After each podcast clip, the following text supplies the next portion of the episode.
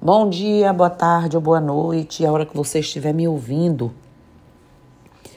Hoje vamos voltar a falar, e é sempre pertinente, principalmente para quem tem curiosidade, quem quer ser introduzido na religião ou iniciado mesmo, né, como médium, para trabalhar um dia numa corrente.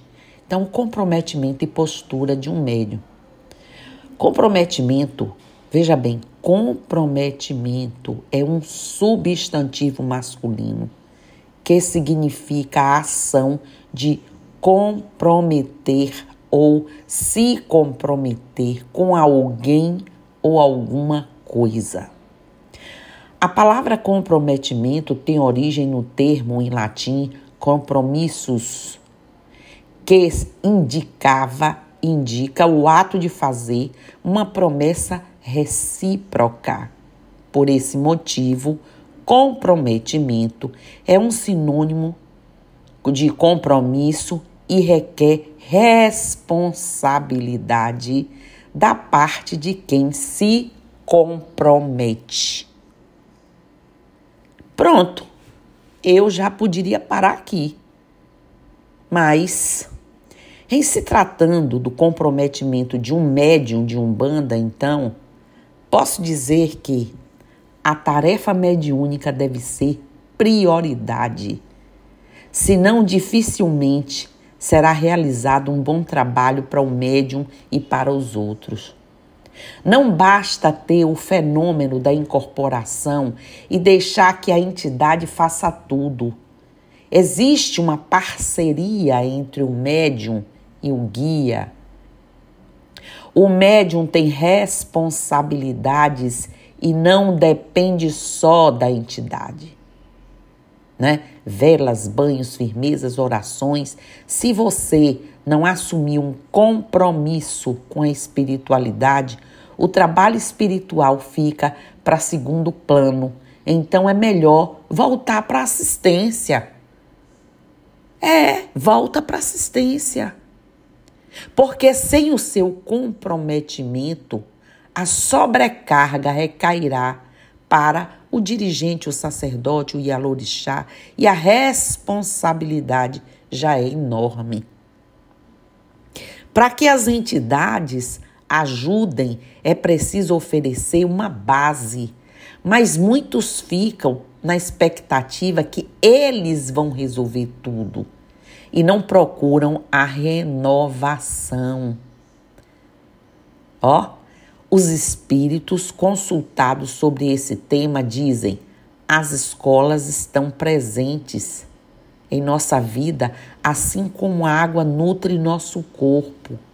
O conhecimento traz uma nova expectativa de vida. Sem conhecimento, não podemos tirar conclusões precipitadas. Oxóssi atua aí, seu Oxóssi, no conhecimento. E ele rege aí na gente, nos chakras. Algumas pessoas não sabem nada sobre oferendas e então não fazem ou pensam que podem fazer. Outras não fazem porque têm vergonha e às vezes acabam fazendo de forma errada. Fazer oferendas é um hábito tão antigo quanto a humanidade para os, os, os bitolados aí de plantão. Todas as religiões têm oferenda. Será que uma entidade precisa comer?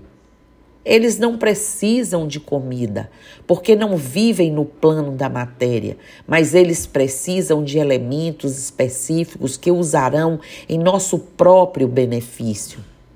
As comidas, bebidas, flores, frutas, sementes, doces, tem uma a, a, a bebida, tem uma alquimia, né, espiritual que realiza uma limpeza, purifica nosso corpo energético, né? regenerando e devolvendo o equilíbrio, o bem-estar, a saúde, né? e removem as sobrecargas negativas.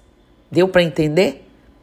Para ser a favor ou contra essa prática, antes é preciso conhecer os fundamentos. Por isso, mãe Romilson, eu quero participar do estudo presencial. Vá ouvir meus podcasts Porque ouvindo, depois de você ouvir isso, se você realmente não quiser ter comprometimento, ou o que quer que seja que eu já tenha falado, nem precise para o estudo presencial. Nem precisa ser mais médio na corrente. Volta para assistência. Quando se não conhece, quando não se conhece, não se pode emitir um juízo sobre nada. Achismo não é nada conveniente. Umbanda, gente, tem fundamento, é preciso preparar. Tem médium que entra na corrente já sacudindo todo. Aliás, se der chance, incorpora até antes da entidade dirigente dos trabalhos.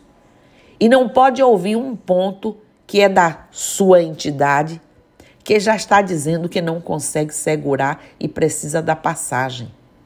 É preciso haver equilíbrio, disciplina.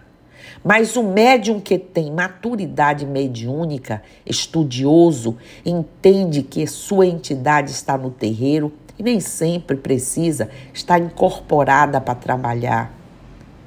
Ali está um assistido na frente, incorporando, você precisando ter uma palavra de orientação àquele assistido, médium. Sua entidade está ali para ali intuir, lhe orientar, lhe fortalecer, lhe proteger. Portanto, havendo necessidade, pede licença para ajudar no que a casa precisa. Comportamento no terreiro significa respeitar a hierarquia e as doutrinas da casa, da egrégora estabelecida pela egrégora. Igualmente lembro das palavras de um caboclo: cantar, bater palma, firmar o coco. Tudo isso é parte do trabalho. Dessa forma, não adianta nada estar ali cheio de guias com o copo na mão, né? O charuto na boca, mas quando chega a hora de cantar, não conhece um único ponto ou simplesmente não canta. A saber, ponto de umbanda é oração. Não se esqueçam disso e nem cante mais alto, porque não é o seu grito que vai trazer no seu peito o acalento dessa oração. É estarmos todos na mesma sintonia, na mesma vibração, todos cantando juntos. Sob a, a, a, a direção do Ogã da Curimba. Outra coisa, médium bom é aquele que respeita a sua casa e sabe valorizar o chão onde pisa. Ainda mais porque é um sentido literal, ou seja, se precisar limpar o chão, lavar a parede, tirar o lixo, atender a assistência, fazer comida é, é, é de, de, de, de firmeza, ajudar nas entregas, o que for está ali, né? aprendendo com humildade. Tem médium que não quer saber de conhecer as liturgias, como elas antecedem, o preparo todo que antecede de quase um dia inteiro de um terreiro para que você tenha a assistência à noite. Médio que pensa que trabalhar na Umbanda é só estar incorporando e ainda acha que está fazendo muito, esse não está nem no primeiro degrau dessa longa e vagarosa escada chamada evolução paciência e perseverança. Portanto, quem inicia agora a sua caminhada, ou quem já está, né, mais antigo, a corrente é a firmeza do terreiro. Como proceder no terreiro? Se você percebe, perceber que precisa estar ali cantando e ajudando, não se encabule de conversar com sua entidade. Afinal, se for mesmo necessário incorporar naquele momento, você saberá, pois eles nos ouvem. Não existe essa coisa de meu guia tem que trabalhar. Mas quando decide faltar no terreiro por conta de festa, viagem, etc., aí o guia não precisa trabalhar? Não é engraçado isso? Qualquer desculpa, cansaço, quem não está cansado, quem não tem família, quem não tem outras coisas, mas justamente por isso a gente tem que vir para o terreiro. Nem há exceções, claro.